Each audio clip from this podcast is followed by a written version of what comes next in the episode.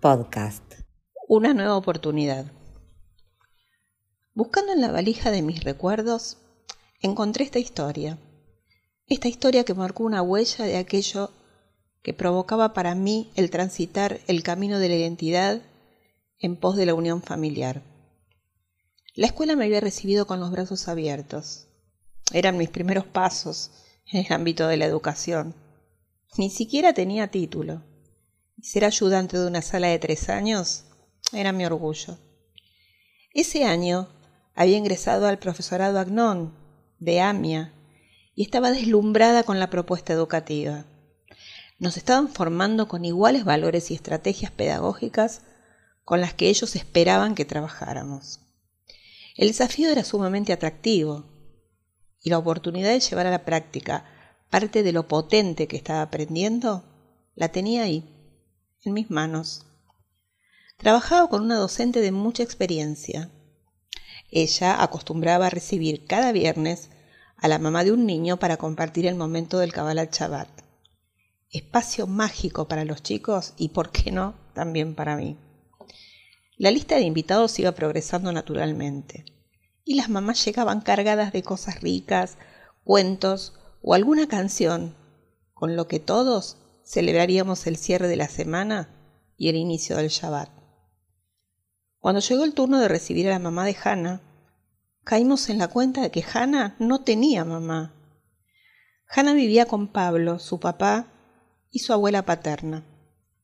Lo conversamos con la dirección de la escuela y fue la directora quien llamó personalmente a Pablo, que entre bastante molesto y enojado, expresó el error que habíamos cometido en no reparar que su hija no tenía mamá, que él por el trabajo no podía concurrir y que su madre podría hacerlo, pero que no lo veía conveniente para su nena.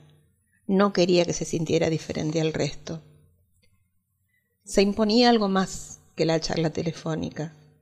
Reparar el error y asumirlo eran parte de los valores con los que me estaban formando y la decisión de la escuela, a través de la directora, afianzó aún más mi intención de dedicarme de lleno a la educación. Pautamos un encuentro. La directora no dudó en acompañarnos. En el horario convenido llegó Pablo, que entre triste, enojado, nos aportó algo más de la historia que conocíamos en parte, pero no completa.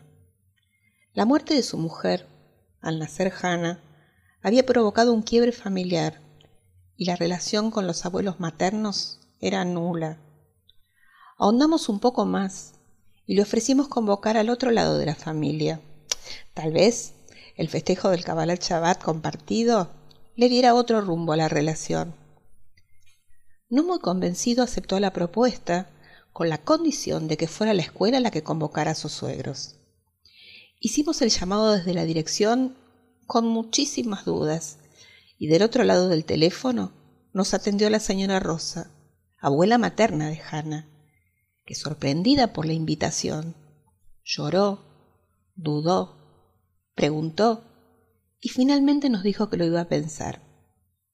Nosotras esperamos ansiosa la respuesta durante varios días y una mañana el señor José, abuelo materno de Hannah, se acercó a la escuela pidió una reunión y en ella nos contó de su dolor por la pérdida de su hija y de la familia, de su nieta, a quien apenas conocía, de su yerno y del ideal de vida que se le había roto en tantos trozos que le parecía imposible reconstruir.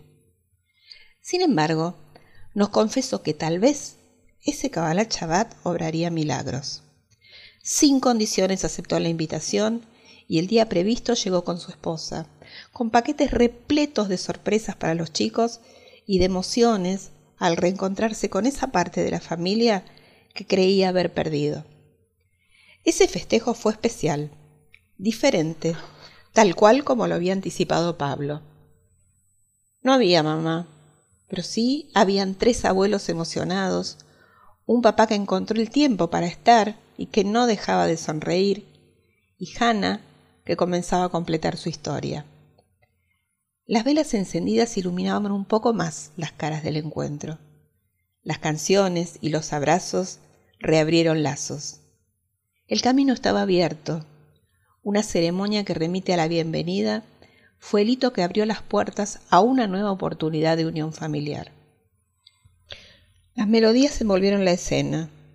Los nenes cantando acompañaron la alegría y al finalizar, la dulce emoción de verlos caminar, todos juntos subiendo las escaleras hacia la calle, con Hannah en brazos y conversando, fue para mí una situación de aprendizaje cuyo recurso fue nada más y nada menos que esa tradición que nos invita cada día a seguir siendo, enlazados en historias que tal vez creemos quebradas y que se rearman, se reconstruyen y sostienen la tradición de nuestro pueblo.